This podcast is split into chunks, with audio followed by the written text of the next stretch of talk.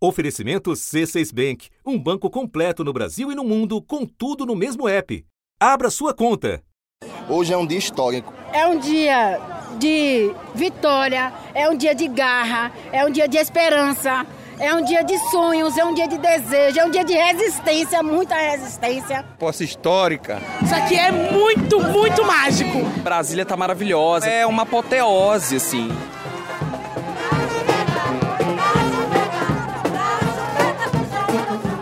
Muita gente chega aqui de diversos movimentos sociais, de diversos grupos, diversas partes do país e também até de outros países. Sou do Ceará. Eu sou de Pelotas, RS. Niterói, no Rio de Janeiro. Eu sou de Santa Catarina, mas eu moro em Atlanta, nos Estados Unidos. De Maceió, Alagoas. Sou de Mato Grosso do Sul, da aldeia Jaguapiru, Guarani Kaiowá, da etnia Guarani Kaiowá. Sou de Belo Horizonte, Minas Gerais. A gente veio de São Paulo. Do povo caigangue, Rio Grande do Sul. E moro em Salvador é, numa favela chamada Beiru. Sou de Vitória do Espírito Santo. Diretamente de Morro de Chapéu, Chapada Diamantina, região de Irecê. Sou do Pará. A estimativa era de 300 mil pessoas aqui na posse. É muita gente chegando para essa festa da democracia. Todo mundo gritando, aí desce aquele mar vermelho e dá vontade de chorar o tempo todo.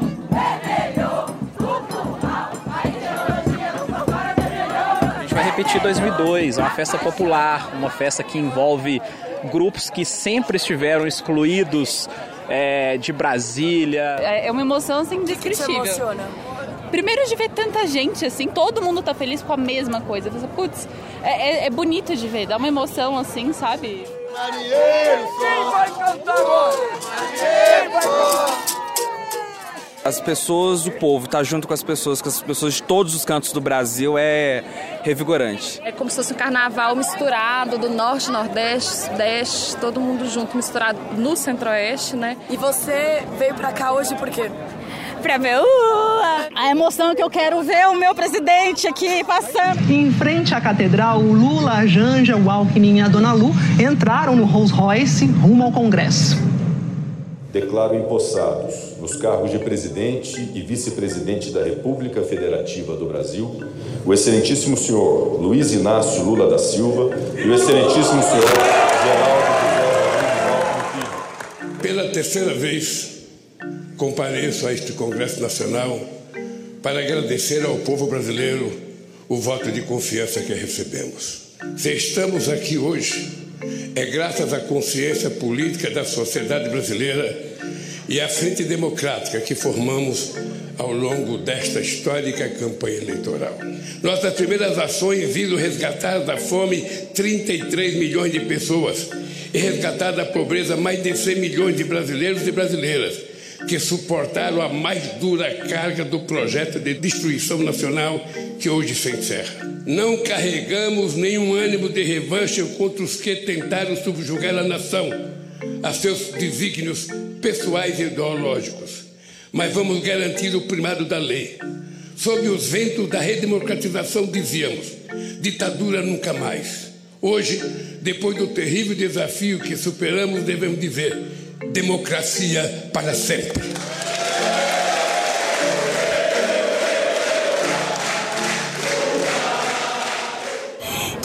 Significa para você? Para mim é recomeço. Recomeço e muita esperança. Parece que a gente saiu de um pesadelo. Estar aqui hoje, né, acho que significa muito mais do que uma faixa, né, do que um presidente.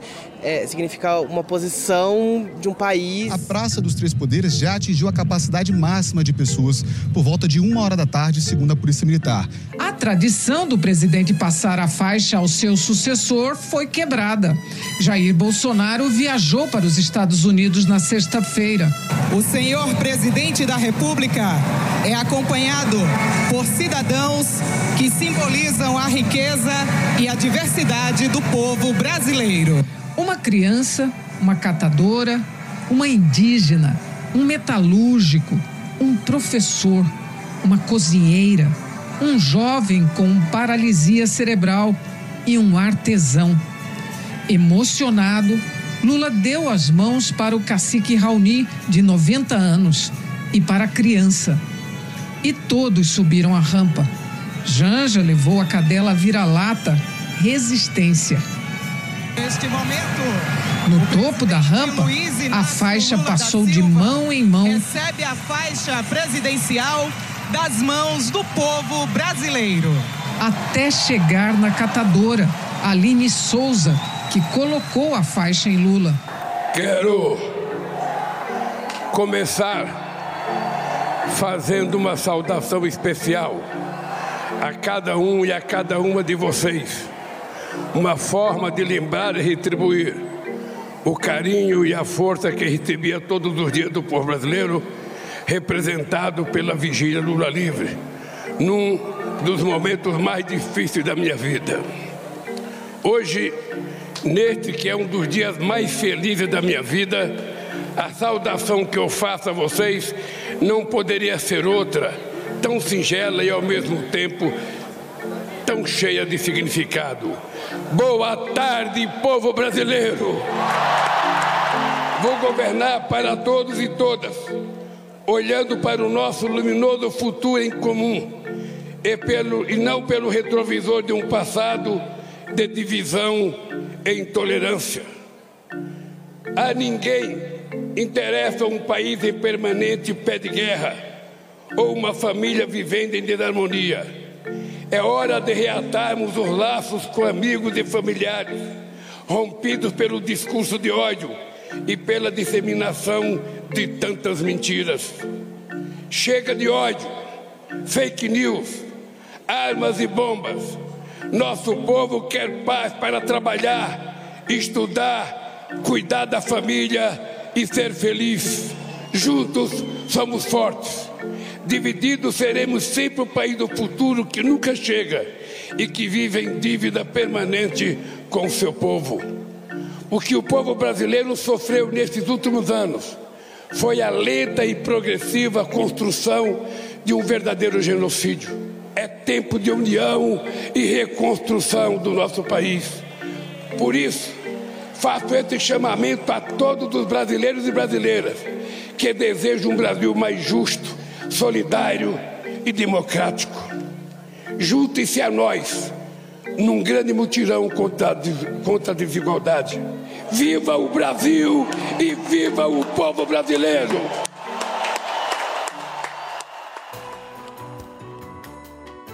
Da redação do G1, eu sou Natuzaneri e o assunto hoje é a posse de Luiz Inácio Lula da Silva como 39º presidente do Brasil. O imenso comparecimento popular, os significados dos discursos de Lula e a presença internacional recorde. É o que eu vou conversar com o jornalista Fábio Zambelli, analista-chefe em São Paulo do Jota e há quase três décadas dedicado à cobertura política. Na abertura e ao longo deste episódio, você ouve depoimentos de pessoas que compareceram à esplanada, captados em Brasília pela equipe do assunto. Segunda-feira, 2 de janeiro. Zambelli, de tudo que a gente viu nesse primeiro de janeiro, o que, que você destaca como particular dessa posse, como traço distintivo ou especialmente marcante dessa celebração de alternância de um governo para o outro? Natuza, foi uma cerimônia, eu acho que muito bem sucedida para as pretensões do Lula. Primeiro, porque todo o evento foi roteirizado para demonstrar que o presidente tomaria posse sem intimidação. E um dos fatos que marcaram essa posse, né, Paulina, foi sem dúvida o esquema de segurança fortíssimo, o maior da história no período democrático. Vocês devem ouvir aí, vez ou outra, o barulho do helicóptero sobrevoando aqui a área enquanto a gente fala. E o número de agentes escoltando o carro presidencial, por exemplo, nunca passou de 10. Hoje chegou a 40. Apesar de todos aqueles riscos né, mapeados amplamente pelas equipes de segurança nas últimas semanas. Havia uma tensão, inclusive, você sabe bem disso, na equipe de transição, com essas vulnerabilidades e com a insistência do Lula em manter o script, né? Todo esse esquema de segurança permitiu que o trajeto do presidente Lula pela esplanada fosse feito exatamente como ele queria, em carro aberto, para que pudesse acenar para a multidão e ser visto por todos. E, e, e, tudo que se podia imaginar do ponto de vista do simbolismo de uma festa de celebração, uma, uma vitória nas urnas, aconteceu felizmente sem nenhum registro de incidente grave. Desfile em carro aberto, o ritual do Congresso, a subida da rampa, depois os shows musicais com a esplanada lotada, ou seja, participação popular, efusiva, naquele tom de celebração. Desde a primeira vez que eu ouvi o presidente falando, eu disse: é isso que eu quero para minha vida, para os meus filhos, o futuro dos meus filhos. E vim aqui para a posse do Lula para finalmente a gente ter um quatro anos assim, de amor, liberdade de expressão, sem preconceito, sem homofobia, e é isso. Com muito vermelho, né, a cor do PT, que de certa forma sublinha a volta da esquerda ao poder, ou seja, foi uma vitória política do Lula, na minha avaliação, realizar todo esse cerimonial da posse exatamente como ele e a primeira-dama desejavam. Então acho que esse foi o ponto marcante para mim dessa, de toda essa sequência de eventos do 1 de janeiro, Natuza. Bom, e aí você tem... Uh Segundo os dados da Secretaria de Segurança Pública do DF, somente uma pessoa detida e acampamentos golpistas sendo desmobilizados. Confere? Exato. Então, acho que é uma, é, tem a vitória política do evento né, e das suas consequências. E foi um evento que acabou por é, endereçar as demandas uh, diretas e indiretas do presidente, né? ou seja, uh, promover uma grande mobilização popular em torno de uma, de uma festa, né, de uma festa democrática, e desarticular aí uma bomba né, de efeito relógio que poderia afetar o início do seu governo, que era a manutenção persistente desses acampamentos próximos a unidades militares. Me parece que foi uma vitória dupla do presidente Lula. E foi, de certa maneira, também um presente que Bolsonaro deu a ele, né? Porque não participou da posse, não estragou a posse, o momento da rampa foi considerado ponto alto. Então, Bolsonaro, se queria prejudicar de alguma maneira ou manchar a posse de alguma maneira, estava muito longe e isso foi providencial para o presidente. Exato, e a, a solução que foi adotada pela equipe do cerimonial, pela primeira-dama ali em conjunto com o próprio presidente Lula, eu acho que ficou sob medida para o Lula, né? do ponto de vista da imagem, mais do que o desfile em carro aberto, né, a grande foto, aquele vídeo que está rodando o mundo da posse, é o da subida da rampa e da passagem da faixa. Né? No grupo de oito pessoas, uma criança, duas mulheres e cinco homens, entre eles o indígena. Como numa passagem de tocha olímpica, a faixa presidencial foi trocada de mão em mão até chegar a Lula. Coube a catadora Aline Souza entregar a faixa para o presidente. Ela tem sete filhos e é ativista pela luta dos direitos dos catadores. Que ali estavam as minorias, as pessoas do povo, uma pauta que foi muito forte, forte na campanha, que foi a pauta da diversidade, da equidade, da inclusão, combate ao preconceito, combate ao racismo. Esse momento certamente será lembrado por décadas e gerou uma comoção enorme. Né? Fugiu um pouco, Natuza, como você mencionou, do que seria aquele anticlímax de uma passagem de faixa de uma autoridade para outra, mesmo que seja essa, dicas de passagem, é, nas democracias civilizadas, né, a melhor maneira de se efetivar uma transição. Mas, é, de fato, foi um presente que o Bolsonaro acabou deixando e o próprio é, ex-vice-presidente Hamilton Mourão acabaram deixando é, para Lula e promover ali um, uma subida é, triunfal na rampa com o povo do seu lado, que era o seu desejo inicial. É, isso é bom, é bem importante que você falou, porque o normal deveria ser a passagem da faixa, né? não a ausência de um presidente nesse ritual de transferência de, transferência de poder mas o governo que agora entrou fazia essa avaliação de que Bolsonaro poderia tumultuar a, a cerimônia.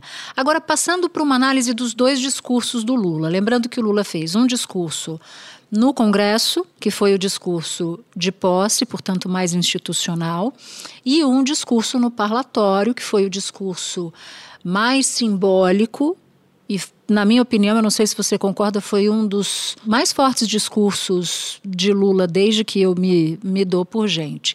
Quais as diferenças ou por que as diferenças de tom e de mensagem? Ali diante dos parlamentares, ele procurou demarcar ali alguns limites que, no meu entender, até vão na contramão de quem precisa expandir ainda mais a sua base legislativa para governar. É, foi um discurso que parecia um pouco uma extensão do palanque eleitoral, embora, embora fosse, como você disse, do ponto de vista é, do protocolo ali, o mais rigoroso, o mais oficial, né, com um tom mais oficial, ele teve excesso de menções, no meu entender, ao governo Jair Bolsonaro. Este paradoxo só se explica pela atitude criminosa de um governo negacionista obscurantista e insensível à vida. As responsabilidades por esse genocídio hão de ser apuradas e não devem ficar impunes. E um certo olhar no retrovisor, sobretudo quando ele tinha do lado dele, na mesa, um dos principais aliados do ex-presidente, que é o presidente da Câmara, Arthur Lira, e que será uma peça-chave na governabilidade, é, sem dúvida, Lula querendo ou não. Né? É, então, Natuza, ali é, o presidente Lula fez questão de mostrar, na minha avaliação, que ele não topa esse modelo de semipresidencialismo com o Congresso tendo uma ampla autonomia sobre o orçamento. Eu vi uma sinalização ali de que o plano A é montar uma base ancorada naquele modelo anterior ali de presidencialismo de coalizão, com participação dos partidos no executivo, mas com o Lula tendo um protagonismo na agenda.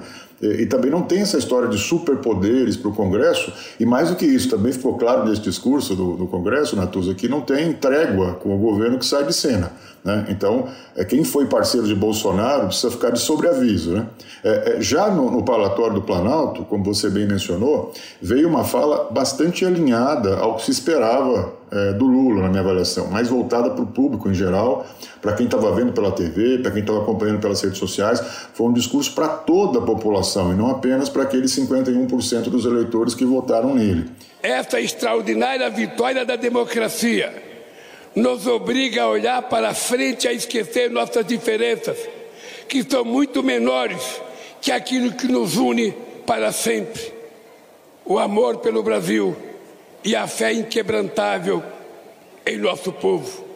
Agora é hora de reacendermos a chama da esperança, da solidariedade e do amor ao próximo. É, me chamou a atenção que o Lula fez questão de falar para outra metade, né? E, e, também me chamou mais atenção ainda quando ele fala que não, ninguém aguenta mais esse clima de guerra permanente e quando ele faz questão ali na Tusa de diferenciar é, os eleitores que não votaram nele é, em, duas, em duas, dois segmentos, né? entre os extremistas né, e que ele criticou bastante, condenou, e os antipetistas, que ele não falou, usou essa expressão, mas é, subentendeu-se isso. Né? É, eu acho que é importante esse momento, pois tem ali uma tentativa de conversar, de estabelecer pelo menos uma, uma coexistência né, é, pacífica com uma parcela expressiva dos eleitores de Bolsonaro que não topa ruptura institucional, não topa golpe, mas que tem uma rejeição enorme ao Lula como figura política e ao PT. Né? E o comportamento desse antipetismo, na minha avaliação, é fundamental para a governabilidade. Se houver uma radicalização geral, é muito ruim para o governo e para o país. Então, acho que houve um gesto ali do presidente. Interessante você dizer isso, porque, em outras palavras, é como se o Lula dissesse. Eu entendo que os eleitores do Bolsonaro não são todos extremistas e tem uma parcela aqui que eu preciso correr atrás. Do contrário, ele tem muita dificuldade de elevar a própria popularidade dele, né, os próprios índices de aprovação. E aí, falando em índice, índice me lembra pesquisa, pesquisa me lembra Datafolha. Dados divulgados no domingo, dia da posse, mostram que 51% dizendo que Lula vai fazer um governo melhor que o de Bolsonaro. Então, são números muito menores do que se vê historicamente em termos de expectativa de sucesso. Então eu te pergunto, de que forma, Zambelli, esse dado conversa com o que você acabou de, de nos dizer, né, a respeito dos dois discursos e a herança que ele recebeu do governo Bolsonaro, que ele fez questão, é bom lembrar, de dizer, de desenhar praticamente que ele está pegando um governo em ruínas. Não apenas o Datafolha, mas praticamente todas as pesquisas que foram divulgadas depois da eleição, elas mostram que esse terceiro governo do Lula é o que começa com a menor expectativa de sucesso, ou seja, com a menor torcida para dar certo, é, desde a redemocratização. E, e, isso talvez explique a insistência do Lula em falar de herança maldita, em falar do que ele chama de desmonte do Estado, das dificuldades orçamentárias que ele, que ele diz estar recebendo de Bolsonaro, porque o Lula começa uma gestão pela primeira vez com um teto de popularidade é, é, eu diria que é bastante improvável, quase impossível, que ele consiga repetir os números robustos de aprovação que ele teve no passado.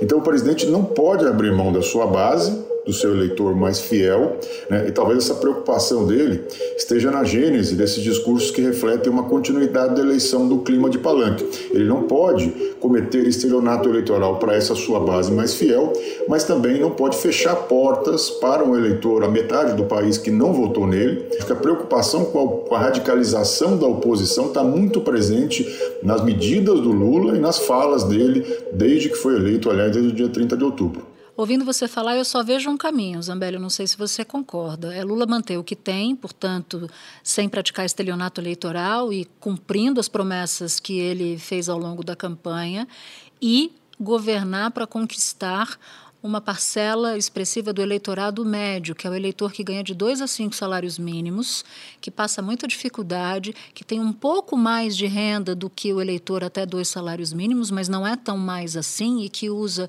transporte público, que usa posto de saúde, que está reclamando das filas para os procedimentos, que está vivendo de bico ou que tem um emprego que paga menos.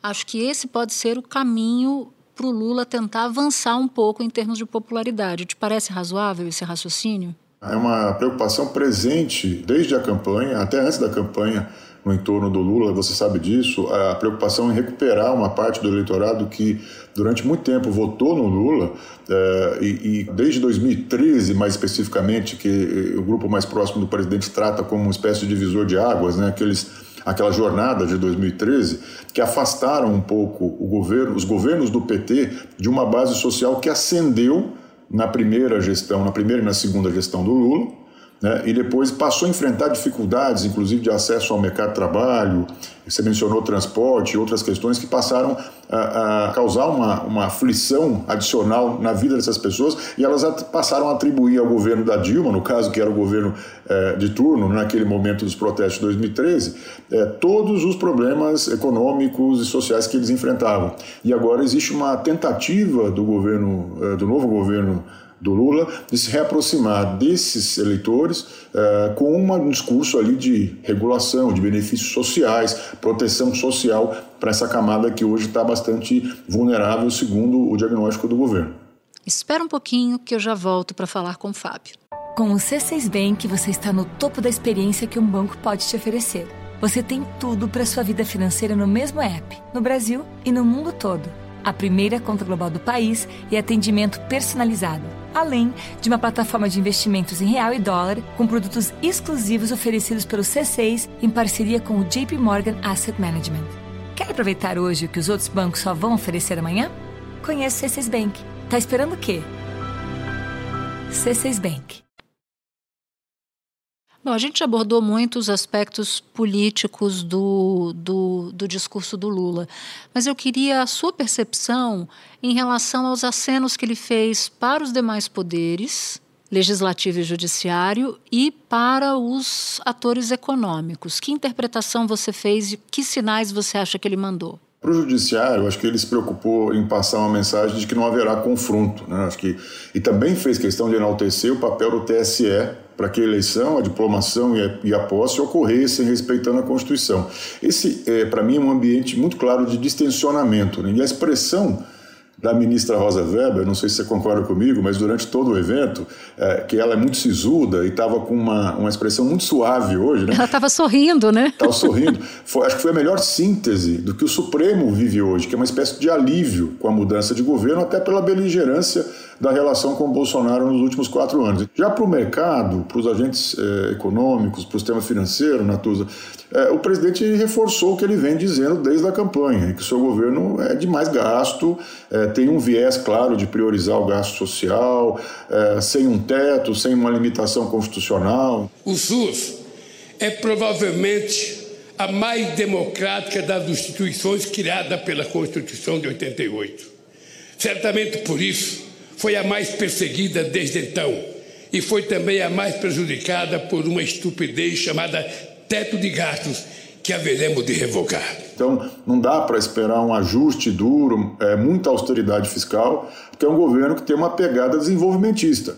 É, e, aliás, ninguém pode dizer que não foi avisado, porque naquela carta lá de 13 itens que foi divulgada na reta final do segundo turno, aquilo estava muito consignado na, naquele documento. Né? E não teve, Zambelli, nenhum dos candidatos defendendo ajuste fiscal, nem Lula nem Bolsonaro. Então, esse não era o, a proposta que estava em voga durante a eleição, durante o segundo turno. Né? Exatamente. O, o, o, teto de gastos não dava voto. Né? Tanto que a, até a Simone Tebet, que era candidata de, que tinha os economistas liberais do seu lado, em algum momento até é, passou a concordar que o teto não era é, factível. Mas ele também, é importante dizer que nesses dois discursos, tanto no Congresso quanto no Parlatório, Lula ele, ele tentou dizer assim: ó, gasto não é sinônimo de gastança.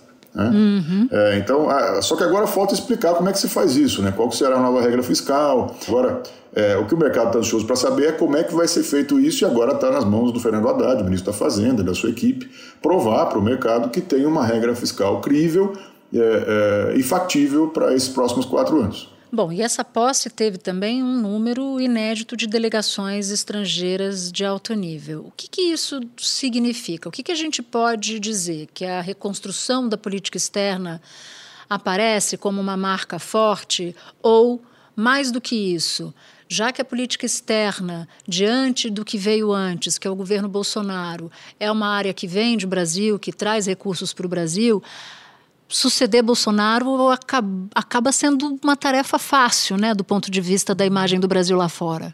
É, Natuza, eu acho que a posse é, embora tenha esse número recorde de delegações e tal, é, até pela data, né, e acho que é a última vez né, que nós teremos uma posse em 1 de janeiro de Ainda bem, né, Zambelli? Porque nós, jornalistas, perdemos o nosso Réveillon a cada quatro anos em posse presidencial.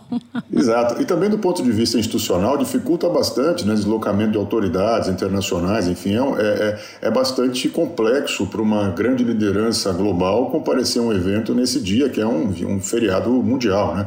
É, é, então, eu vejo assim, o que, que demonstra para mim é, as, as, imagens, principalmente, né, dos eventos de hoje e, e a lista de presentes, né, de autoridades presentes é, diplomáticas. É, é, a liderança regional, quer dizer, a força do Mercosul está ali é, consignado na, na, nos, nos, presentes, em, em, quem Lula procurou ali para fazer mais gestos, para tirar foto, para sinalizar proximidade, e a gente sabe que essa, nas palavras até dos ministros né, do governo, é uma obsessão do Lula, né, a, a, a revigorar o Mercosul do ponto de vista é, das relações é, comerciais e até da da, da unidade né, desse, do Cone Sul. É, eu acho que um protagonismo é, na agenda ambiental né, ficou, também ficou evidente, que é algo que o governo não precisa fazer muita força, né, basta apresentar a Marina um pouco ali como ministra, né, Natuza já funciona como um cartão de visitas. Né, é, a, a, pegada do novo Itamaraty é, será restabelecer aquelas relações multilaterais, tentar recolocar o Brasil como um ator ali nos, nos organismos multilaterais, que eram também uma agenda que Bolsonaro preferia, né, as relações bilaterais ali, é, ele considerava os organismos internacionais muito, muito alinhados à esquerda global e tal. Eu acho que isso facilita as, as coisas para o Lula. Nosso protagonismo se concretizará pela retomada da integração sul-americana a partir do Mercosul a revitalização da Unasul e demais instâncias de articulação soberana da nossa região. Sobre esta base, poderemos reconstruir o diálogo ativo e altivo com os Estados Unidos, a comunidade europeia, a China, os países do Oriente e outros atores globais, fortalecendo os BRICS e a cooperação com os países da África e rompendo o isolamento a que o país foi submetido nesses últimos tempos. A gente sabe que democracia era a argamassa que unia a frente ampla. E para governar, qual vai ser essa argamassa? É o combate à desigualdade? E só um, uma nota aqui de, de rodapé. O Rolls Royce de hoje, do dia da posse, era um Rolls Royce meio frente ampla, né? Porque tinha Alckmin, Lula transitando em carro aberto durante todo o cortejo até o Congresso Nacional, além de, claro, Janja e Dona Lu Alckmin. O Alckmin no carro, no desfile de carro aberto, né, ele já é uma figura que foi é, trazida para o contexto da, da, da coalizão que elegeu Lula na campanha, até antes da campanha, em dezembro de 2021. Né? É, então ele já está ali com o seu assento, né? foi eleito vice-presidente, terá um papel no ministério, mas é um pouquinho o que aconteceu. Agora você perguntou sobre o que vai acontecer no governo. Eu acho que o Lula ele está tratando de encontrar um recurso é, retórico para mudar o contexto dessa frente ampla. Você tinha uma frente ampla pela democracia, que foi ali a ideia-chave, como você disse, que uniu políticos e atores de diversos viés ideológicos na campanha, e agora ele fala em frente ampla contra a desigualdade. E ali tem uma espécie de uma convocação, né, de um pacto, criando essa frente contra a desigualdade, esse movimento, é mais uma ideia-força né, para substituir aquela que foi usada durante a campanha eleitoral. Por que, que eu acho importante, Natuza? Porque o Lula precisa encontrar uma maneira de manter essa maioria, que foi uma maioria simples, mas foi a maioria que decidiu a eleição, foi aquela diferença que decidiu a eleição, organizada e, de alguma maneira, envolvida em alguma causa que tenha o governo como protagonista, como um ator central. Zambelli, muito obrigada por ter tirado um tempinho. A gente está falando tarde da noite já, depois da posse de um dia inteiro de cobertura. Então eu te agradeço muito pela boa vontade de participar desse episódio aqui com a gente. Obrigado, Natuza, pelo convite e um bom ano novo para você, para a equipe e para quem estiver ouvindo. Para todos nós. Este foi o assunto, podcast diário disponível no G1, no Globoplay ou na sua plataforma de áudio preferida. Vale a pena seguir o podcast na Amazon ou no Spotify, assinar no Apple Podcasts, se inscrever no Google Podcasts ou no Castbox e favoritar na Deezer. Assim, você recebe uma notificação sempre que tiver um novo episódio. Eu sou Natuzaneri e fico por aqui. Até o próximo assunto.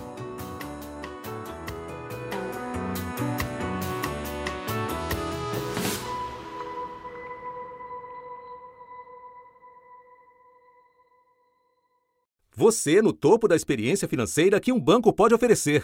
Escolha um banco completo no Brasil e em qualquer lugar do mundo. Abra sua conta no C6 Bank.